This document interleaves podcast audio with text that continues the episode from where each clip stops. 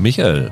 Ja, Rüdiger. Kim Masters hat im Hollywood Reporter einen großen Artikel über Amazon geschrieben, getitelt Big Swings Hampered by Confusion and Frustration. Was hat dich da am meisten überrascht, schockiert? Einiges. Also indirekt Wobei relativ direkt gibt der Artikel ja zu, dass zum Beispiel Ringe der Macht für Prime nicht der erhoffte Mega-Hit gewesen ist. Das schwang ja schon ein paar Mal mit, man konnte sich das schon fast ein bisschen denken. Ich bin ehrlich gesagt überrascht, dass die bei Prime sich trotzdem noch so positiv über das Ganze äußern. Das ist eine Sache, aber was ich viel schlimmer finde, ist das Desaster hinter den Kulissen von Citadel. Das klingt ja wirklich abenteuerlich, was da abgelaufen ist. Und so wie ich das jetzt verstanden habe, bestand die Serie mal aus acht einstündigen Folgen, die jetzt in sechs gerade mal so 40-minütige Folgen runtergeschnitten wurde. Ja. Ich habe ja noch nicht reingeguckt. Ich hatte mich da nicht drauf gefreut wirklich, aber jetzt habe ich richtig Schiss davor, da reinzugucken. Da könnte uns das Desaster des Jahres erwarten. Also ich denke, wir werden da in 14 Tagen drüber sprechen, ausführlich, alles was dahinter war. Ich habe schon was gesehen. Ich halte mich jetzt deswegen zurück, weil ich unter Embargo bin. Aber es gab noch andere Sachen, die ich unfassbar fand. Also allein so die Nummern in diesem Artikel zu lesen, was ja. für verschiedene Serien rausgegeben worden ist. Hättest du gedacht, dass Daisy Jones and the Six 140 Millionen Dollar gekostet hat? Das ist unfassbar. Das ist heftig. Auch die Peripheral war, ist 175 Millionen mehr als die letzte Westworld-Staffel bei HBO. 35 Millionen mehr. Ja. Und es soll angeblich gefloppt sein und die haben es nur nicht gecancelt, weil sie einen langen Vertrag haben mit Lisa Joy und Jonathan Nolan und das nicht gefährden wollten. Genau, die machen ja Fallout noch. Das spektakulärste fand ich, dass es einen Abschnitt gibt, wo sie darüber reden, wie schwierig es ist, für sie Talente an Land zu ziehen. Ja. Und da gibt es ein Zitat eines Agenten, der sagt, you guys pay a premium for being gegen Amazon. Also in anderen Worten, die Leute wollen eigentlich nicht für Amazon arbeiten und wenn doch, dann müssen die halt jede Menge Kohle rauswerfen. Also das ist eigentlich so ein vernichtendes Urteil. Ja, absolut. Von daher mal sehen, was da in den nächsten Wochen kommt. Hallo und herzlich willkommen zu einer neuen Ausgabe von Serienweise. Mein Name ist Rüdiger Meier und ich begrüße ganz herzlich Michael Hille. Halli und hallo. Wir verabschieden uns heute von zwei Serien und begrüßen eine neue Serie, denn wir haben im Angebot die letzte Staffel von Succession, die jetzt seit Dienstag bei Sky auf Deutsch verfügbar ist. Also die Originalversionen sind ja immer 24 Stunden nach US-Ausstrahlung da, aber jetzt kommt die deutsche Synchro hinterher. Wir verabschieden uns auch von The Marvelous Mrs. Maisel, die bei Amazon Prime Video in die fünfte und letzte Runde geht. Und wir sprechen über Beef bei Netflix. Äh, eine Serie, die in den USA für super Kritiken sorgt, wo wir sogar eine Mail von Karl, schöne Grüße an dieser Stelle, bekommen haben, dass wir doch darüber sprechen sollten. Das hatten wir zum Glück ohnehin vor und von daher war das kein Problem für uns. Also das erwartet euch heute und ja, wenn ihr wie Karl irgendwie Tipps habt, an uns gerne E-Mail schreiben an serienweise.web.de. Ihr könnt uns auch gerne bewerten, abonnieren, weiterempfehlen bei den Podcast-Anbietern eurer Wahl. Freut uns immer sehr. Und dann, Michael, lass uns doch mal gleich zu unserer ersten Serie kommen und beginnen wir mit Succession. Das ist ja ein Ding, was bei uns so ein bisschen stiefmütterlich behandelt worden ist. Wir haben, glaube ich, über die dritte Staffel dann gesprochen zum ersten Mal richtig. Es ist aber bei euch auf jeden Fall sehr, sehr gut angekommen, weil es bei der letzten oder vorletzten eurer Listen, glaube ich, auf 10 oder 11 gelandet ist. Hat ja eine riesen Fangemeinde und von daher fanden wir, dass wir für die letzte Staffel uns dem nochmal widmen sollten. Es sind ja jetzt in den USA drei Folgen gelaufen. Das ist auch unser Stand und mehr gab es nicht. Also es war so, dass HBO die ersten zwei Folgen geschickt hatte für Previews und die dritte nicht. Und warum das so war, hat man jetzt am Montag gesehen, weil ich glaube, das ist eine Folge, über die sehr viel diskutiert wird und wo du, glaube ich, wenn du Social Media aktiv bist, gar nicht dran vorbeikommen konntest, ohne gespoilert zu werden. Trotzdem versuchen wir natürlich das Ganze halbwegs spoilerfrei zu machen. Wie stehst du zu Succession, Michael? Ich habe ja gar nicht alles gesehen. Ich habe ja zwischendurch irgendwie eine halbe Staffel mal übersprungen oder so. Daran hört man vielleicht, das ist nicht ganz meine Serie. Ist immer schwierig, über was zu reden, das so gut ankommt, wenn man selber nicht ganz mit im Boot sitzt. Für mich ist das eine Serie, die funktioniert über ihren Cast und ihre Charaktere.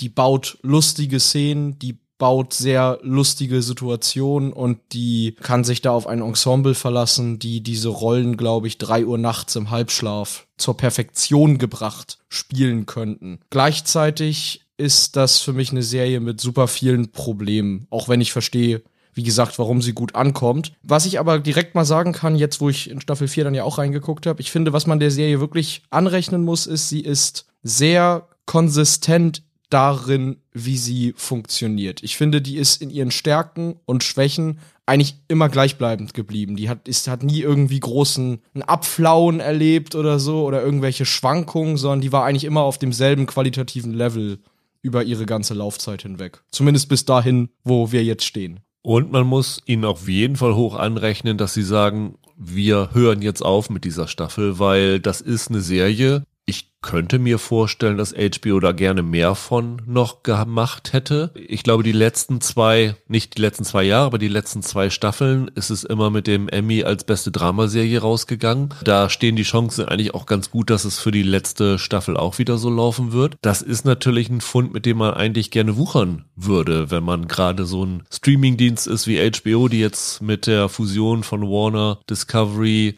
ja so ein bisschen durch so eine sehr turbulente Phase gegangen ist, weil sie auch Links- und Rechtsserien eingestellt haben. Und jetzt mit Succession so die eine große Konstante neben Game of Thrones zu verlieren, das ist schon bemerkenswert. Also da muss man sagen, wenn das tatsächlich, wie es so den Anschein hat, auf Bestreben von dem Showrunner Jesse Armstrong gekommen ist, also Hut ab. Also der hätte da noch ich denke mal, drei, vier Staffeln mehr richtig Kohle machen können. Absolut. Ich bin auch genau wie du schwierig in die Serie reingekommen. Ich habe dann in der dritten Staffel nochmal wieder der Serie eine Chance gegeben und da habe ich ja damals gesagt, dass es mich irgendwie in so einer Phase erwischt hatte, wo ich richtig Spaß dran hatte, wo ich an dieser Dynamik zwischen Tom, meiner absoluten Lieblingsfigur von Matthew McFadden und Cousin Greg, der von Nicholas Brown gespielt wird, so viel Spaß hatte. Also diese Phase, wo Tom Schiss hatte, dass er ins Gefängnis wandern muss und dann geübt hat, wie es dann wäre, im Gefängnis zu sein, wie äh, er dann in Cousin Gregs Büro den Schreibtisch umwirft und so. Also da habe ich wirklich sehr, sehr drüber gelacht.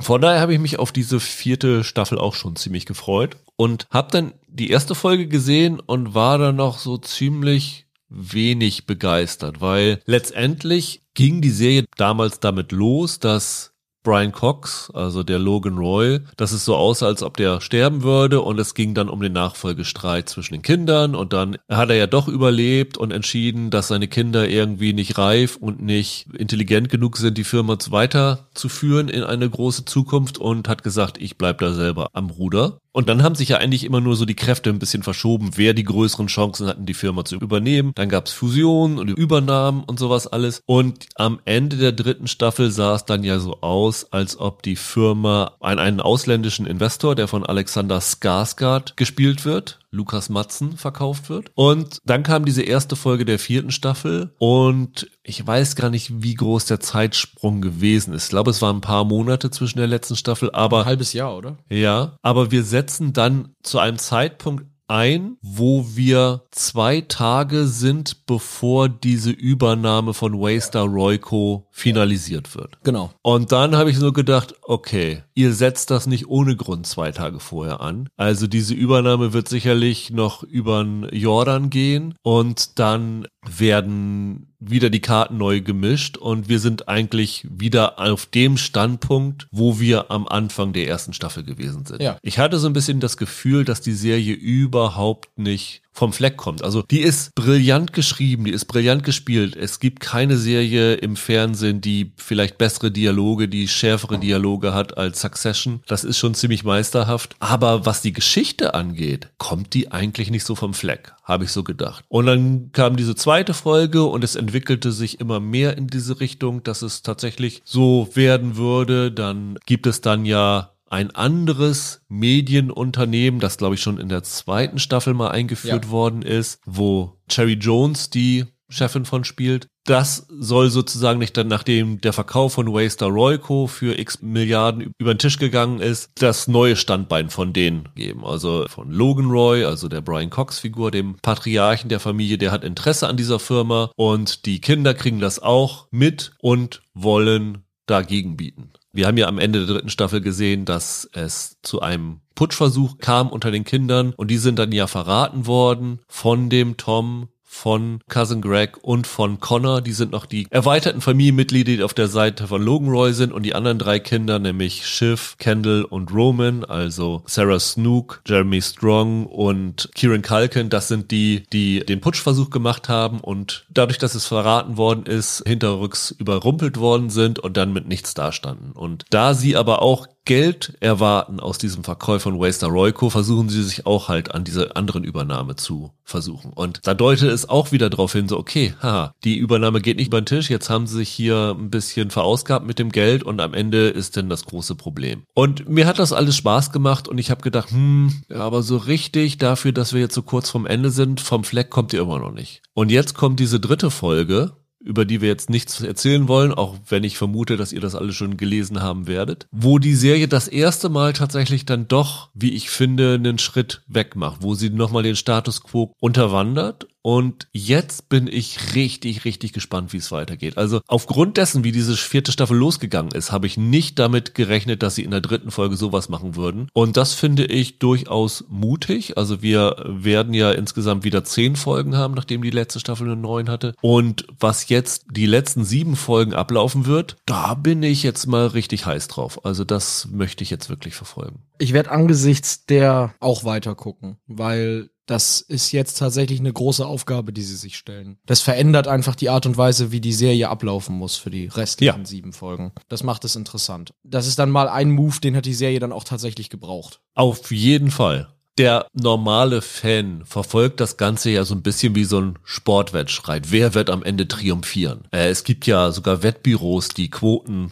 ausgegeben haben. Genauso wie damals bei Game of Thrones. Wer wird am Ende auf dem Thron sitzen? Gibt es auch Wettquoten dafür? Wer wird am Ende der Serie Firmenchef von Waystar Royco beziehungsweise einer Mutterfirma oder so werden? Und das hat jetzt genau diese Frage doch umgekehrt, weil man zumindest einen der Favoriten jetzt ein bisschen anders bewerten würde. Und ich bin da auch wirklich gespannt, weil dadurch wird natürlich auch diese Dynamik unter den einzelnen Mitgliedern der Familie nochmal wieder anders werden. Da gibt es wirklich vieles, was sie machen können. Also Hut ab, hätte ich ihnen nicht zugetraut. Ja, nee, das stimmt. Und obwohl ich der Serie sehr viel kritischer gegenüberstehe, glaube ich, als du, wenn ich das richtig raushöre, würde ich jetzt auch noch mal ein, zwei Folgen weitergucken, einfach um zu sehen, wie gehen sie damit um, wie konsequent geht es jetzt weiter und überhaupt, welche neue Richtung schlägt das ein? Also das wird halt vieles verändern. Von daher finde ich das auch ganz spannend. Das, was du jetzt eben erzählt hast, dieser sportliche Wettstreit und dass das für viele ein Teil des Appeals der Serie ist, das ist ja für mich genau hier das Problem. Ich hatte jetzt nach den ersten zwei, drei Folgen weiter das Gefühl, eigentlich hat sich Succession seit Staffel 1 nie so richtig in meiner Wahrnehmung geändert, was für eine Serie das ist. Die ist wirklich witzig geschrieben und ich finde, auch wenn es vielleicht für mich jetzt nicht die besten Dialoge der letzten Jahre sind, aber die sieht fantastisch aus. Es ist eine der bestgefilmten Serien seit Jahren. Unfassbar, was die da an Locations raushauen, ja. ne, was die da für Luxusanwesen mieten, um drinnen zu filmen, das ist, ist Wahnsinn. Und dann ist das so perfekt belichtet alles. Absolut. Ich finde, als eine kritische Serie gegenüber der Hochfinanz hat sie für mich von Folge 1 an nie funktioniert, tut sie auch weiterhin nicht. Das ist alles so eine grinsende, aber letztlich aus meiner Sicht sehr oberflächliche Kritik an den Strukturen, die es Leuten wie den Voice erlauben, auf Kosten von hunderttausenden normalen Arbeitnehmern ihre Spielchen da auszuspielen. Und ich habe tatsächlich, das habe ich wieder gemerkt, ich habe keinen Spaß daran, mir zu überlegen, welcher dieser Ausbeuter am Ende der größte der Ausbeuter ist. Das ist nicht mein Appeal. Also ich weiß nicht, wir haben so viele reiche Idioten da draußen. Ich brauche keine Serie über die. Es geht mir immer wieder so. Ich finde da Situationen witzig. Ich finde einzelne Figuren witzig. Matthew McFadden ist auf jeden Fall der MVP der Serie. Alleine was der schauspielerisch da hinlegt, ist fantastisch. Ich komme am Ende nicht darüber hinweg, dass mir die als kritische Serie zu diesem Milieu, zu den Machenschaften in der Hochfinanz zu oberflächlich bleibt. Und da habe ich Probleme mit. Ich habe immer wieder Probleme damit, mir das anzugucken und zu denken, wie viel Leid für tausende Menschen das bedeutet, was die da machen. Das kommt in dieser Serie jedes Mal zu kurz oder ist so eine halbe Punchline. Und das stört mich nach wie vor. Aber ich bin da ja sehr alleine mit. Also die allermeisten Leute Leute mögen die Serie für das, was sie ist. Von daher ist es vielleicht gar nicht so, so wichtig, wenn ich das jetzt sage. Aber ist es nicht eine Stärke einer Satire, und das soll sie ja, ja, ja. sein, dass man möglichst subtil ist und das nicht so offensichtlich macht. Und die Stärke ist ja so ein bisschen, dass du hier, naja, mitfiebern ist das falsche Wort, aber ähm, dass du dann doch manchmal so ein bisschen dich erwischt, dass du so eine Sympathie für die eine oder andere Figur entwickelst und dann am Ende feststellst, ah, warum habe ich jetzt mich jetzt irgendwie auf dessen Seite geschlagen? Das ist ja auch genauso ein A-Loch wie alle anderen und so. Aber vielleicht ist dann mein Problem, dass ich mich da nie erwischt bei habe. Also ich finde dann die Situation für sich genommen lustig, aber ich habe, auch wenn ich wie gesagt McFadden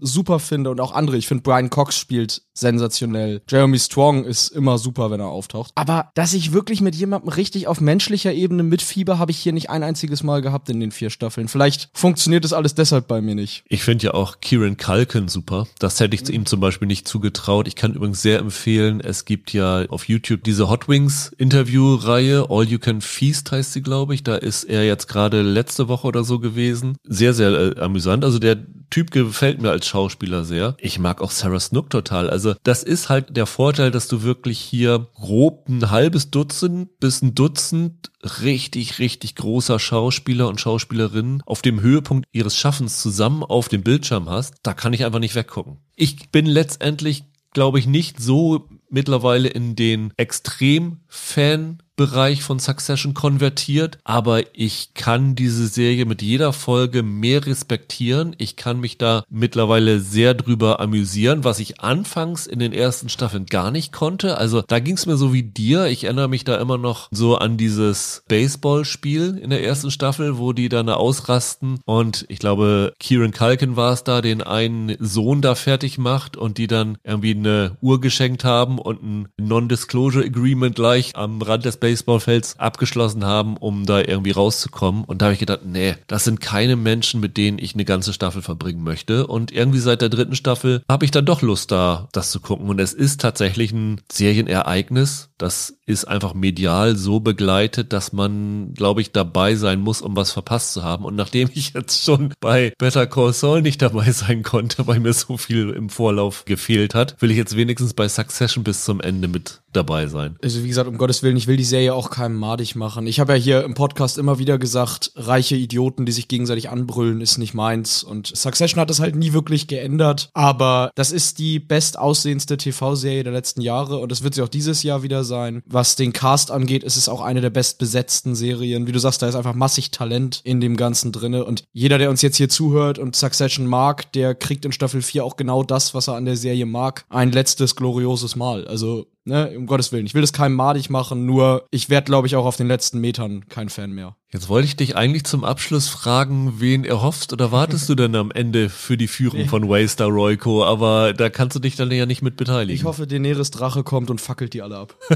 ja, also ich hoffe ja immer noch, dass Schiff am Ende die Leitung der Firma übernimmt. Das ist so mein okay. äh, Favorit. Eine Frauenstimme oben an der Führung von Waystar Royco wäre nicht das Schlechteste. Aber ich bin auch mal gespannt, wirklich, ob sie das definitiv am Ende ja. so festlegen werden oder wie sie sich da rausreden, ob sie da was offen lassen. Also ich habe wirklich überhaupt kein Gefühl, wie diese Serie zu Ende gehen wird, zu Ende gehen kann, so dass es bei allen Fans oder so irgendwie dann ein befriedigendes Erlebnis geben könnte. Also bin ich wirklich sehr gespannt. Das wird so ein High-Wire-Act, könnte interessant sein. Also schade, dass wir nicht schon mehr gesehen haben. Wenn ihr Tipps habt, wer es am Ende wird, dann schreibt es uns jetzt am Jahresende zu schreiben, ja, mir war ja von vornherein klar, dass es so und so ist, äh, wird nicht funktionieren. Also wenn, dann jetzt einen Tipp abgeben. Michael, wir nennen jetzt jede Figur einmal und am Ende des Jahres schneide ich diesen Podcast um und sage, wir haben es ja immer gesagt. Ja, das ist eine gute Idee. Kommen wir zu unserer zweiten Serie, die wir beenden und das ist The Marvelous Mrs. Maisel, die fünfte Staffel bei Amazon Prime Video. Eine der wir haben im Cold Open über die ganzen Flops und Enttäuschungen von Prime Video geredet. Eine der erfolgreichsten Serien, kann man sagen, gerade so was Preise angeht für Prime, ne? Absolut. Und ich glaube, mit eine der ersten Serien, an die ich denke, wenn es um Prime-Serien ja, geht. Ja. Oder geht dir das auch so? Also ja. Es ist tatsächlich, wenn du mir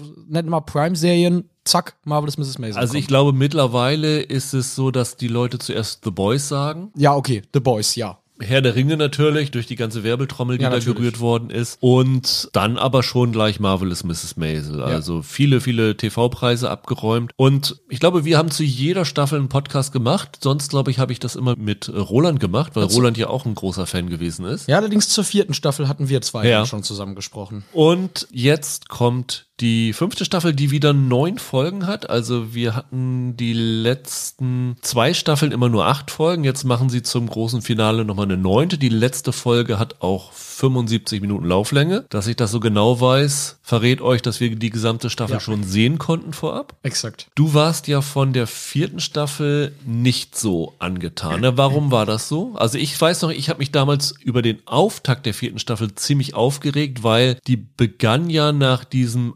Outing von dem Shy Baldwin und wir hatten Mitch Maisel in der vierten Staffel am Anfang, die sich dann durch die Konsequenzen, die sie dadurch erfahren hat, verraten gefühlt hat und ich habe mich die ganze Zeit nur gefragt, nee, sorry, das, was du gemacht hast, war absoluter Mist. Du verdienst das, was hier passiert ist und da habe ich ein bisschen gebraucht, um drüber wegzukommen, aber ansonsten fand ich die ganz zufriedenstellend. Aber dir war es noch nerviger. Ich finde, das ging die ganze vierte Staffel so. Die Figuren haben sich zu oft über Probleme beschwert, die sie selbst verursacht haben. Ich fand, es fehlten die richtig guten Plots, die sie in den früheren Staffeln hatten. Staffel 4 war mehr vom selben, aber mir fehlte da irgendwie eine inspirierende Idee oder eine wirklich richtig lustige Standout-Szene. Also da gab es viele Sachen, wo ich mit den Augen gerollt habe und ich fand auch, dass die Dialogqualität nachgelassen hat. Also ich war sehr enttäuscht von der vierten Staffel, weil ich mich davor schon als großen Miss Maisel-Fan bezeichnet hätte. Und jetzt die fünfte Staffel müssen sie ja irgendwie zu Ende bringen. Und das eine, was sie erfüllen müssen, ist zu erklären, wie ihre Karriere weiterläuft, ob sie jetzt ein großer Star wird in New York oder im, in der Welt der 60er Jahre als eine der ersten weiblichen Comedians. Und sagen wir mal so, was ist dir durch den Kopf gegangen, als du die erste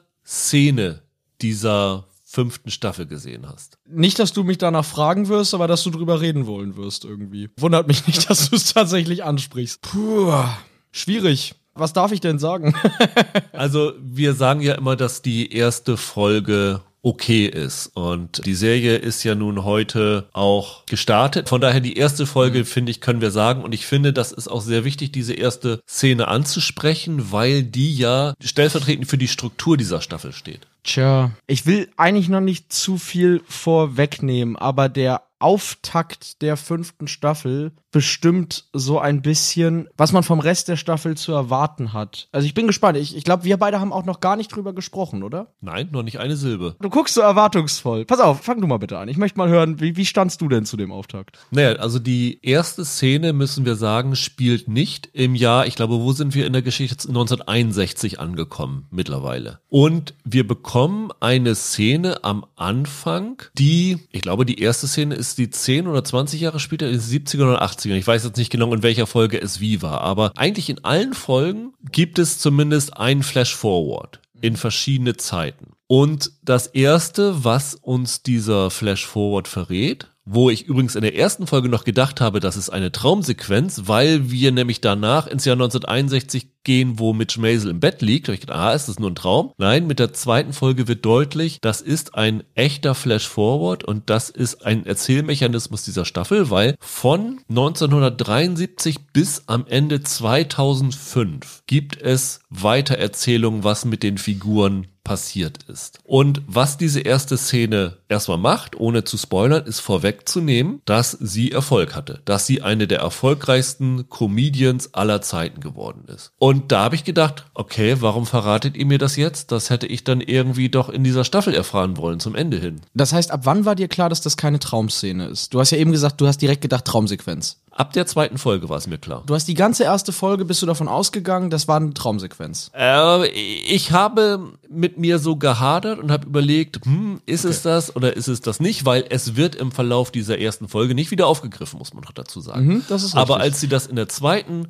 Folge genauso wieder gemacht haben, dass sie mit einem Flash-Forward begonnen haben, habe ich gedacht, ups, okay, das war echt und das finde ich nicht gut. Also, ich war mir jetzt nicht sicher, ob wir direkt darüber sprechen, über die Flash-Forwards. Deswegen habe ich ein bisschen ausweichend geantwortet. Du hast mich gefragt, was mein erster Gedanke war. Der war nicht Traumsequenz. Mein erster Gedanke war, dass mich das an andere Serien erinnert, die genau diese Mechanik auch benutzt haben. Und zwar namentlich Breaking Bad und Ozark.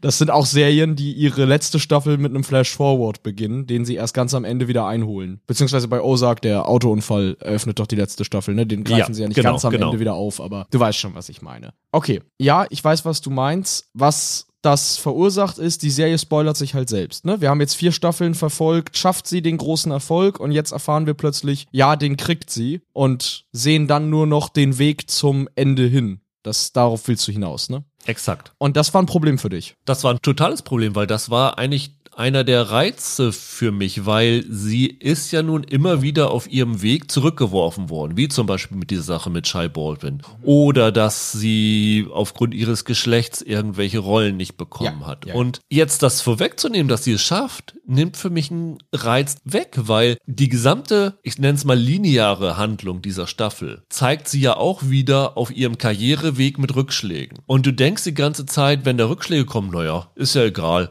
Sie hat ja am Ende dann noch wieder Erfolg. Sie nehmen mir die Möglichkeit, mit dieser Geschichte mitzufiebern durch diesen Mechanismus. Und wie findest du die späteren Flash-Forwards, die dann ja weiter in die Zukunft gehen? Also ich weiß nicht, wie viel wir dazu sagen dürfen. Na, ich habe eben schon gesagt, es geht bis 2005. Ja. Also, was natürlich ein Problem ist, die Schauspieler und Schauspielerinnen spielen sich selber in den Flash-Forward. Ja, das ist tatsächlich Und spätestens im Jahr 2005, wenn wir Rachel Brosnahan mit Alters-Make-up sehen, da denkst du dir, was habt ihr euch dabei gedacht? Also das geht gar nicht. Ja, das sieht leider super billig aus. Die Schauspieler auf alt zu machen, ist ja gar nicht zwangsläufig das Problem, sondern es sieht halt einfach nicht dolle aus. Kann man besser machen. Also das war für mich eine der Problemfelder. Aber es ist nicht nur, dass diese Flash-Forwards spoilern. Es ist, was diese Flash-Forwards mit den Figuren machen. Okay. Ich habe, und da versuche ich mich jetzt noch ein bisschen, um eine spoilernde Aussage wegzudrücken, das Gefühl gehabt zwischendurch, dass Amy Sherman Palladino und Daniel Palladino ihre Figuren hassen. Weil das, was sie gerade in Folge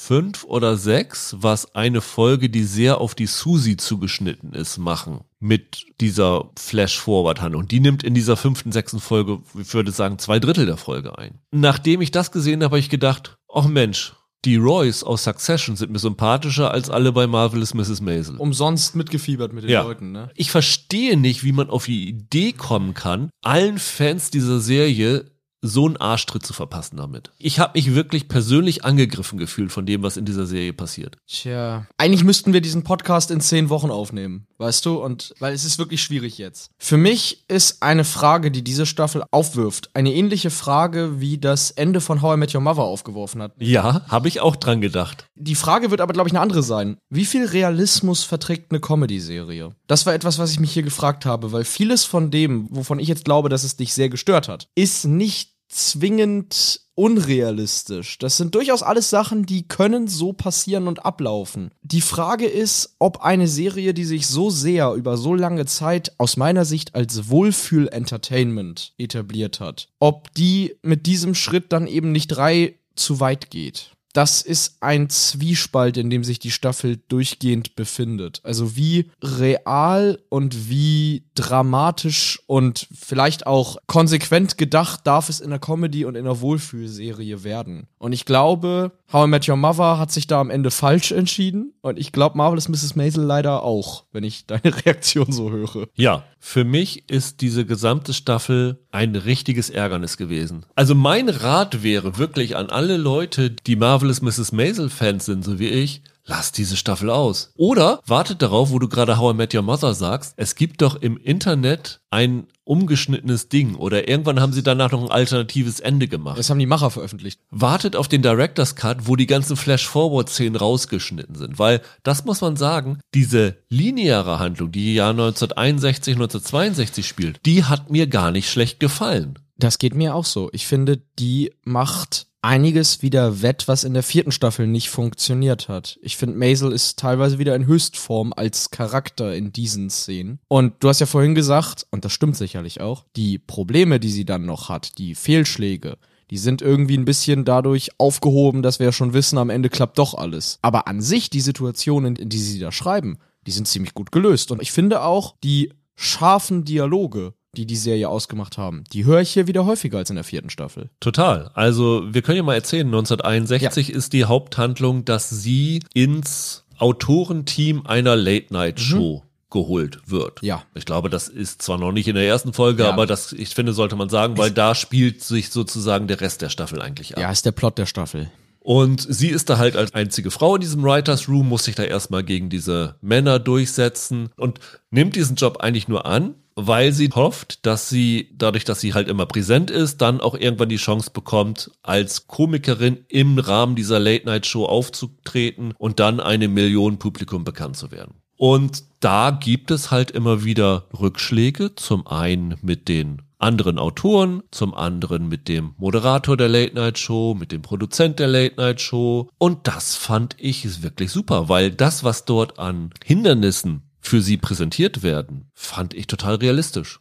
Also ich fand das wirklich so glaubwürdig, wie das gezeigt wird und ich find, fand auch so den Verlauf dieser Sache sehr, sehr glaubwürdig. Da war ich eigentlich drinne und ich habe mich dann immer geärgert, wenn ich rausgerissen worden bin und gedacht, ja, das will ich aber nicht wissen. Erinnert mich nicht daran, dass es irgendwann nach 1961 nochmal weitergeht. Maisel kämpft ja immer gegen Windmühlen. Und ich finde, die Stärke der Serie liegt darin, wie glaubwürdig sie Situationen bauen, durch die sie diesen Kampf führen muss. Und wenn Staffel 4, die ja, glaube ich, insgesamt auch etwas kritischer angenommen wurde als die drei Staffeln davor, wenn die in einer Disziplin geschwächelt hat, dann darin, dass diese Kämpfe nicht mehr immer glaubwürdig waren. Oder dass Maisel eigentlich mehr sie selbst ihr eigenes Problem war. Und hier in Staffel 5 also muss man so sagen, ich glaube in Folge 3 oder so gab's das, da gibt es wieder Szenen. Einerseits schüttelst du mit dem Kopf, weil du denkst, kann doch alles nicht sein und gleichzeitig lachst du da wirklich laut und herzhaft mit über die Art und Weise, wie sie auftritt. Ich habe zwei Szenen oder drei Szenen in dieser Staffel gehabt, wo ich wirklich laut ja. schallend lachen auf dem Sofa gesessen bin. Mit das Lustigste ja. dieses Jahr bisher. Das ist fantastisch. Aber ich komme nicht drüber weg. Und ich weiß auch nicht, wie man auf die Idee kommt, sowas zu machen. Ich bin ja zu kein Drehbuchautor. Aber ich verstehe nicht, und da sind wir wieder bei der Cold Open Sache mit dem Problem, keiner weiß, was Amazon will. Ich verstehe nicht, dass da irgendjemand gesagt hat und ihr auf die Schulter getippt hat, sag mal, Amy, meinst du, dass das so gut ist, was du da jetzt gerade machst? Sollte man das vielleicht nicht ein bisschen anders machen? Vielleicht sogar, wenn sie das Ganze als Coda gemacht hätten, so Harry Potter mäßig am Ende noch was hinterhängen. Lass, lass es von mir aus die letzte Folge sein oder streich das Ganze zusammen und wenn du erzählen willst, wie es danach weiterging, dann mach da irgendwie eine halbstündige Montage, wie jetzt Shadow und Bone da irgendwie am, am Ende das gemacht hat. Aber dadurch, dass das über die Folgen verteilt wird, ist das ein richtiges Ärgernis. Dazu kam noch, ich habe manchmal das Gefühl gehabt, das Ganze wird auch nur benutzt, weil sie möglichst viele Leute aus Gilmore Girls zurückbringen wollte. Also okay. du hast dann irgendwann gibt es so ein Roast und da ist unter anderem Kirk aus Gilmore Girls dabei und da ist Danny Strong dabei, der Schauspieler und mittlerweile Drehbuchautor, der damals den Chefredakteur von der Yale Studentenzeitung gespielt gespielt hat, der dann mit Paris was hatte. Die bringt sie da zurück. Es gibt, glaube ich, noch zwei oder drei, also es kommt für eine Miniszene auch nochmal die Großmutter zurück. Es kommt viel zu viel, das haben wir in der vierten Staffel auch schon ge äh, gesagt, ja. Figuren zurück, weil sie sich einfach von den Figuren nicht trennen kann. Sophie Lennon, die von Jane Lynch gespielt wird, bringen sie wieder zurück. Der Lenny Bruce, der ja eigentlich eine tolle Figur gewesen ist, weil die ersten zwei Staffeln hat, vielleicht sogar drei, hatte er richtig viel zu tun und auch für ihre Karriere ein wichtigen Beitrag geleistet. Das fühlte sich in der vierten Staffel schon erzwungen an, ihn wieder zurückzubringen. Hier in der fünften Staffel noch viel mehr. Dieses Kill Your Darlings im metaphorischen Sinne jetzt, das müssten sie hier häufiger machen. Es wirkt einfach so, als ob das nicht von der Geschichte begründet ist, sondern einfach nur, wir lieben diese Schauspieler und Schauspielerinnen und wollen sie unbedingt nochmal wieder dabei haben. Und das fällt dann eigentlich beim Zugucken auch auf. Und ja, es ist so schade, weil es ist so viel Tolles dabei, was die auch wieder für Locations gefunden haben. Die zweite Folge, glaube ich, spielt im TWA Hotel. Das ist dieser ehemalige Flughafenterminal in New York, das glaube ich nie genutzt worden ja, ist und jetzt genau. in den letzten Jahren zu so einem Hotel im ja. 50er Jahresstil umgewandelt worden ist. Das haben sie da mal eben angemietet. Fantastisch. Sie haben, wie das aussah, den Eislaufring in New York vor 30 Rock angemietet. Was die da an Budget raushauen, ist natürlich irre, aber ich sehe es auch auf dem Bildschirm, dass sie es rausgehauen haben. Ja. Und es sieht einfach fantastisch aus. Die Ausstattung, auch nicht nur die Locations selber, ja. also was, was wieder in Kostüme, in allerlei Interieur und so geflossen ist, super. Also die Serie ist einfach richtig schick. Sie ist schick. Sie ist, wenn sie den Höhepunkt hat, super geschrieben. Sie hat tolle Darstellerinnen vor allen Dingen. Ja. Und ich hasse sie einfach. Ich hasse diese Staffel. Ich möchte mal des Teufels Advokat spielen. Also, ich sag mal so. Unpopuläre Meinung, pass auf. An sich nur auf dem Papier, mag ich das Ende von How I Met Your Mother. Die Ausführung war blöde. Und ich glaube hier, das, was grundsätzlich die Idee der Autoren war, mit diesem Weiterblick auf Maisel und die anderen Figuren, vieles davon hätte mit besserer Ausführung funktionieren können. Das glaube ich schon. Ich glaube wirklich, das Problem ist, du hast hier eine zu große Dissonanz zwischen Wohlfühlfernsehen und eingebrochenem Realismus. Ich glaube, tonal müssten sie da sich besser aufstellen und müssten eine bessere Balance finden. Und dann könnte vieles, nicht ganz alles, funktionieren. Ich finde, rein von der gedanklichen Überlegung her, ist da gutes Material dabei. Die Umsetzung ist das Problem. Aber was bringt es dir mehr, 10 aus den 70ern, 80ern und 2005 zu sehen, als wenn du am Ende der Staffel eine Texttafel hast? Mrs. Maisel wurde eine der erfolgreichsten Komikerinnen aller Zeiten. Sie hat das und das gemacht und Susie Meyerson wurde eine der erfolgreichsten Agentin aller Zeiten, mhm. bla bla bla. Hätte doch vollkommen ausgereicht. Texttafeln sind scheiße. Also grundsätzlich. Aber in dem Fall wären sie mir lieber gewesen. Ja, ich glaube, denen ging es schon darum zu zeigen, was kommt denn nach einem Happy End. Das war, glaube ich, die Idee hier. Und das ist vom Prinzip was, was man machen kann. Ich finde nur, wie gesagt, sie finden nicht einerseits die richtige Tonalität und andererseits, da hast du auch recht, die richtige Begründung dafür, das zu machen. Vor allem dadurch, dass es von Anfang an als Flash-Forwards passiert. Weißt du, wenn du die in der letzten Folge sagst, keine Ahnung, die vorletzte Folge ist das eigentliche Finale und unsere letzte Folge springt ins Jahr 2005 und wir zeigen, wie es 60, 50 Jahre später aussieht. Ja das würde sich vielleicht organischer anfühlen oder hätte inhaltlich etwas mehr Begründung. Dann, weil dann kannst du es als nette Bonusfolge ansehen. Du hast ja vorher dein eigentliches Ende gehabt. Hier ist es strukturell ein Problem und es gibt Elemente, du hast recht, gerade mit Susi, wo man sich schon fragt, was sollte das denn überhaupt uns bringen? Also muss ich das wissen? Will ich das wissen? Das ist das Problem hier. Ich verstehe das ja schon, wenn sie das wirklich so machen wollten, weil Marvelous Mrs. Maisel hatte immer auch was Märchenhaftes. Ja. Und am Ende zu sagen, nicht, sie lebten glücklich bis genau. ans Ende ihrer Tage, kann man vielleicht machen. Aber was sie effektiv damit machen, ist den Fans, wie mir zu sagen, ihr habt jetzt hier vier, fünf Staffeln mit Figuren mitgefiebert, mitgelebt, aber haha, war ein Fehler von euch. Ja, ich weiß, was du meinst. Wie gesagt, ich glaube schon, dass das nicht an sich die verkehrte Idee ist. Ich glaube nur, wenn du sowas machen willst, musst du dich mehr anstrengen, das gut zu machen. Das ist das Problem. Ich mag die Idee das aufzubrechen am Ende und zu zeigen, wie es weiterging. Aber ja, ich mag auch nicht, wie sie es machen. Du hast schon recht, man fühlt sich ein bisschen betrogen. Für mich ist das das nicht das Schlechteste, aber das Ärgerlichste, was ich in diesem Jahr gesehen habe, mit weitem, weitem Abstand. Es ist auf jeden Fall das unbefriedigendste ja. Serienende seit langer Zeit. Ja, ja, auf jeden Fall. Vielleicht seit Killing Eve oder so. Ah ja, stimmt. ja. Ich habe da wirklich gesessen und habe von der zweiten Folge an jede Folge mindestens einmal gesagt, das kann nicht euer Ernst sein. Träume ich jetzt hier, ich will das nicht wahrhaben, was hier gerade passiert. Und das ist halt, weil gerade ich so eine Liebe für diese Serie empfunden habe, gerade so in den ersten drei Staffeln. Und ein bisschen in der vierten ist es halt umso frustrierender. Und genauso war es damals bei How I Met Your Mother für mich. Die hat zwar auch in der letzten Staffel schon qualitativ abgebaut ja. gehabt, aber das Ende war nochmal so richtiger Schlag ins Gesicht. So habe ich mich jetzt hier auch gefühlt, als ob Mike Tyson mir im Ring einen reingehauen hätte. Sehr, sehr ärgerlich.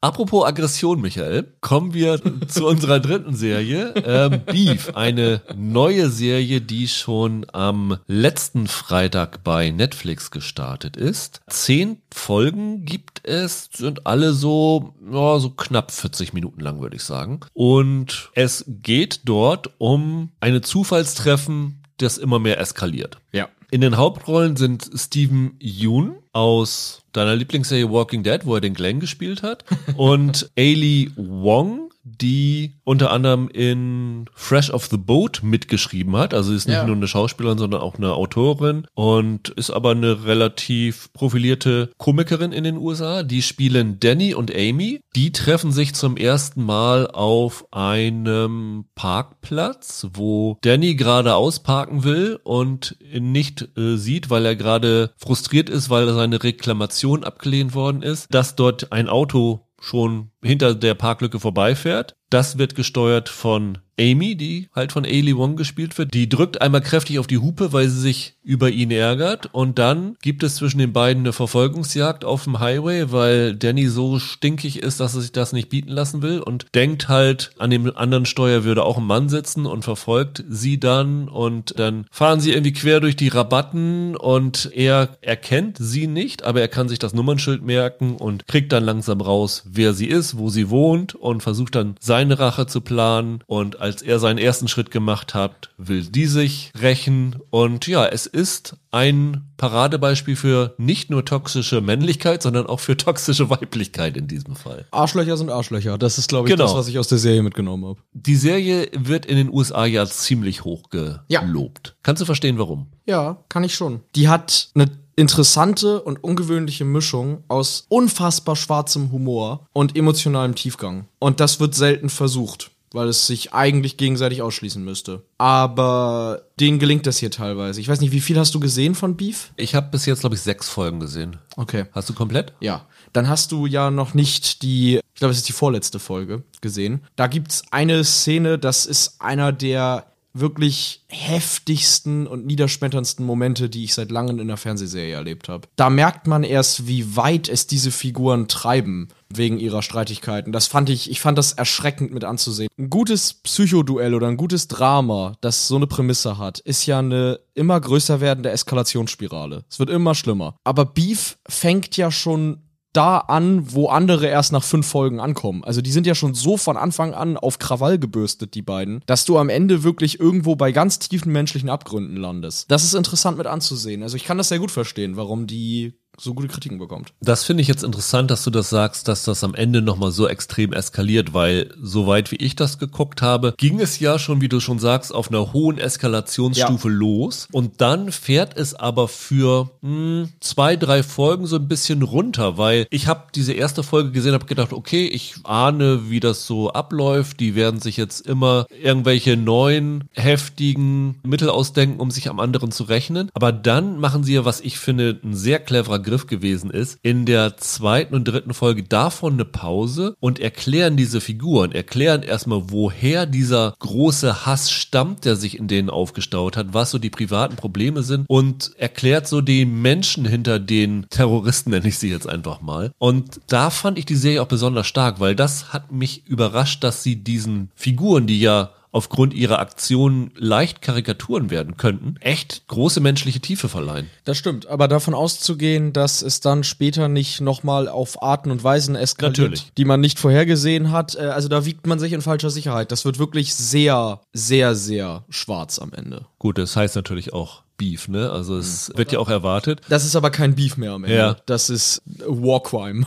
Ich muss sagen, da sind wir auch bei so einer Sache, wieder eine Serie mit lauter eigentlich unsympathischen Figuren, wie man denken müsste. Es ging mir auch gerade in der ersten Folge so, dass ich gedacht habe, ey, jetzt mach hier mal wegen dieser Kleinigkeit nicht so ein Fass auf. Also ich konnte nicht ganz nachvollziehen, wie man irgendwie so eskalieren kann von so eine Nichtigkeit. ja, Gott sei Dank. Das sagt dir, dass du ein gesunder und ruhiger Mensch bist, mit dem alles in Ordnung ist. Aber die letzte Szene der ersten Folge, wo ja so die erste Vergeltung Ja. von ihm kommt, Ja. da habe ich laut schallend gelacht. Also das- das fand ich so in Anführungsstrichen kreativ, wie er Ja. sich gerecht hat an ihr. Und die letzte Szene der ersten Folge ist ja, dass er von seinem ich nenne es mal Tatort wegläuft und während er wegläuft halt ein breites Grinsen im Gesicht hat und sich da irgendwie so drüber freut, weil das ihm irgendwie das einzige ist, was ihm im Leben gerade noch was was Positives beschert, fand ich super und da hatte mich die Serie dann. Stephen Yeun ist wirklich super. Ich meine, Ali Wong ist auch klasse, aber Stephen Yeun ist hier nochmal ganz besonders. Der hat richtig Spaß am Arschloch sein. Der hat sich in Walking Dead, ehrlich gesagt, staffelnlang für nix verschwendet, aber die letzten Jahre ist er ja auch als Charakterdarsteller immer mehr hervorgetreten. Der hat einen sehr, sehr schönen koreanischen Film gemacht, Burning heißt der. Dann war er Oscar nominiert für Minari, sehr zu Recht, auch ein schöner Film. Und der zeigt hier, was in dem schlummert. Der ruft eine Bandbreite an Widerlichkeiten und Spaß an Widerlichkeiten ab. Das ist großartig. Und er schafft es gleichzeitig, und das gelingt auch der Wong, beide schaffen es nie zu Karikaturen zu werden, sondern dass du immer die Menschen in diesen, ja, abgedrehten Gewalttätern erkennst. Und das zeichnet Beef am Ende aus. Das ist halt nicht die nächste Idioten sind scheiße zueinander Serie, sondern die mischt das mit einer psychologischen Betrachtung von Wut, woher die rührt und wie weit man Menschen treiben kann, bis sie zu Dingen fähig sind, die sie sich selber vorher wohl nicht zugetraut hätten. Das macht die interessant. Und das schafft sie alles in sehr kurzen Folgen. Also die Episoden gehen ja alle nur so 30, 35 Minuten. Ja, zwischen 30 und 40. Dadurch ist die Serie auch sehr kurzweilig, so habe ich das empfunden. Man kann die sehr schnell gucken und erwischt sich, dass man schnell noch eine Folge mitnimmt. Ja, wobei mir ging es eher so, dass ich immer mal so eine Pause von den äh, Streichen kann man es ja nicht nennen, Nee, von nein, den nein, nein. Äh, brutalen äh, Vergeltungsmaßnahmen brauchte, weil das dann für mich zu viel sonst gewesen wäre. Wie ist es denn dir so entgangen? Hast du im Verlauf dieser Serie irgendwann mal Sympathien für eine oder beide Figuren entwickelt? Nope, absolut nicht. Ich wollte die beide an den Ohren ziehen und Köpfe gegeneinander knallen und sagen, jetzt kriegt euch mal ein, ihr beiden. Nee, das hatte ich nicht. Ich hatte nämlich so in der zweiten Folge hatte ich mal so, so ein bisschen Mitleid zumindest mit dem, was da, was dahinter steckt. Gerade bei ihr so ein bisschen. Naja, das ist ja noch was anderes, oder? Ja. Also, mit, Mitleid ist ja noch was anderes als Sympathie für das, was sie dann tun, oder? Nein, für das, was sie da tun, nicht Sympathien, aber sozusagen Ja. mit den Figuren sympathisieren. Ja, mit ihren, okay. Also Empathie hatte ich schon, das schon, aber tatsächlich mit beiden Parteien. Das ist halt das Interessante an der Serie. Du verstehst in beiden Fällen, wo die herkommen und warum die tun, was sie tun, auch wenn man das nicht gutheißen kann und dennoch häufig den Kopf schüttelt. Das ist wirklich eine Stärke, das musst du erstmal so schreiben. ich fand zum Beispiel sehr, sehr interessant als erzählerischen Kniff. In der zweiten oder dritten Folge ist das. Es ist, naja, ich, ich würde nicht sagen, dass es ein richtiger Spoiler ist, aber sie versucht sich zu rächen an ihm, indem sie ein Fake-Instagram-Profil anlegt und ihn, wie man so schön nennt, catfischen, zu catfischen. Und statt ihm reagiert aber sein Bruder darauf Ja. dass daraus dann eine Geschichte wird, wo sie sich mit diesem Bruder irgendwie anfreundet und möglicherweise auch verlieben könnte in den. Das fand ich einen total interessanten Dreh, den sie da reingebracht haben. Ja. Weil es dann ja auch so diese menschliche Verwundbarkeit zeigt. Also sie ist ja verheiratet und hat ein Kind, aber ist irgendwie in einer unglücklichen Ehe und die sind ähm, so sexuell frustriert, dass ihr Ehemann zu Instagram-Fotos von anderen Frauen masturbiert und sie, sie hat Hoplophilia. Ich weiß nicht, ob du den Namen kennst, aber sie fühlt sich äh, sexuell erregt durch Pistolen oder durch Gewehre und das dann auslebt. Das fand ich irgendwie ein bisschen bizarr und dass halt dann auf einmal möglicherweise dieser Bruder zu einer Möglichkeit werden könnte, dass sich ihr Beziehungsfrust auflöst. Fand ich ganz interessant ich bin da wirklich sehr gespannt, wie es weitergeht, aber ich habe jetzt ein bisschen die Befürchtung, nach dem, was du gesagt hast, dass das eins der Gründe sein könnte, warum es am Ende nochmal wieder eskaliert. Um ehrlich zu sein, die letzten zwei Folgen sind fast unangenehm anzuschauen, finde ich, aber ich respektiere die Serie dafür, dass sie so konsequent ist. Weil, wie du sagst, am Anfang lacht man da eigentlich teilweise noch drüber, über das, was die sich da gegenseitig anrichten, weil es auf eine wirklich morbide Art und Weise sehr kreativ ist. Ja, das ist total absurd. In diesem Fall ist das eine Serie, die einen ja auch ein bisschen beruhigt, weil man denkt, na Gott sei Dank habe ich solche Probleme nicht und solche Gedanken wie die da. Das ist ja auch ein psychologischer Effekt, den man hat, wenn man das anguckt. Und ich find's schön, dass die Serie trotzdem sich bewusst darüber ist, dass das, was die da machen, von Anfang bis Ende 0,0 okay ist und es deshalb am Ende so weit eskaliert, dass selbst der letzte Zuschauer gerallt, das ist nicht mehr lustig. Da habe ich großen Respekt vor. Das macht aus der Serie am Ende, gerade in den letzten zwei Folgen, eine sehr unangenehme Erfahrung, bei der man wirklich mehr wegguckt als hinguckt. Aber ich respektiere das. Ich finde das gelungen in der Art, wie sie es konstruiert haben. Das ist keine Serie, die man glücklich beendet, aber eine, bei der, glaube ich, fast jeder wird zugeben müssen, dass die gut aufgebaut ist mit diesem Endpunkt, auf dem die da verbleiben. Gemacht ist die Serie übrigens von Lee Sung-yin. Der war ziemlich stark beteiligt an dieser Animations-Amazon-Serie Undone. Ja. Was ich jetzt so aus den USA mitbekommen habe, ist, dass diese Serie auch vor allen Dingen von sehr viel Koreanern geliebt wird, weil sie so ein bisschen auch diese unterschwellige Frust, diese unterschwellige Wut von so koreanischen Einwanderern nach außen bringt. Ne? Also dass da so sehr viel unterdrückte Aggression dort steckt, äh, darüber, wie sie behandelt werden und hier in fiktiver Weise die mal nach außen bricht, so wie es natürlich in der Realität nicht passieren würde, schräg, schräg sollte. Das fand ich ganz interessant. Das ist natürlich was, was ich absolut nicht beurteilen kann, was so den Aspekt angeht, aber da scheint auch noch ein stärkerer gesellschaftlicher Hintergrund hinter dieser Serie zu stecken, als man das so auf den ersten Blick sehen würde. Ja, und das ist es am Ende bei der Serie. Wenn man die Prämisse hört, wenn man den Trailer anguckt, vermutet man nicht die Art von Tiefgang, die da am Ende hintersteckt. Ich finde nicht, das muss ich auch nochmal sagen, also es ist einerseits keine Light Entertainment Serie. Also guckt euch das nicht an, wenn ihr denkt, jetzt mal ein gemütlicher Binge-Abend. Selbst wenn es am Anfang noch unterhaltsam aussieht, das ist es irgendwann nicht mehr. Das wird ganz schön düster. Also Vorsicht, was das angeht. Andererseits, ich finde die Serie auch nicht komplett perfekt. Ich bin mir sicher, sie hätten das auch in ein, zwei Folgen weniger ja, erzählen können. Genau, das war auch mein Punkt. Zehn Folgen waren vielleicht ein bisschen zu viel. Ja, ich bin mir sicher, da, es gibt hier Szenen, die meandern, die machen einen Punkt dreimal, anstatt ihn einmal zu machen und sich weiterzuentwickeln. Das ist keine perfekte Serie. Das ist aber wirklich eine ungewöhnliche Serie mit einer ungewöhnlichen Betrachtung auf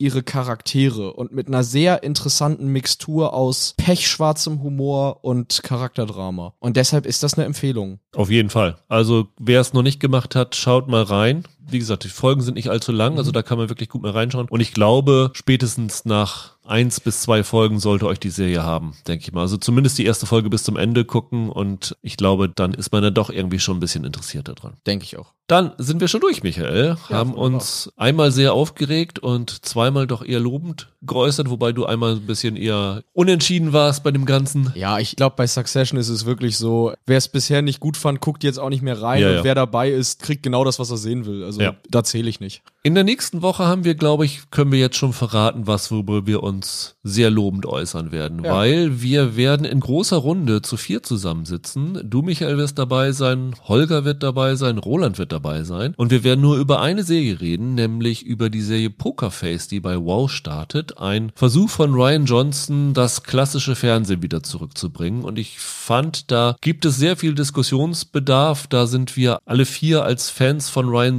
Johnsons Werk interessiert dran gewesen und haben wir gedacht, naja, wenn wir schon mal alle vier zusammen sind, dann sollten wir dafür auch mehr Zeit reservieren. Und von daher nächste Woche mal wieder nur eine Serie und dann, wie gesagt, die Woche drauf Citadel auf jeden Fall und noch ein, zwei andere Serien. Jetzt schon Bauchschmerzen, mal ja. sehen. Bis dahin, habt ein schönes Wochenende, bleibt gesund, macht's gut, ciao, ciao. Ciao.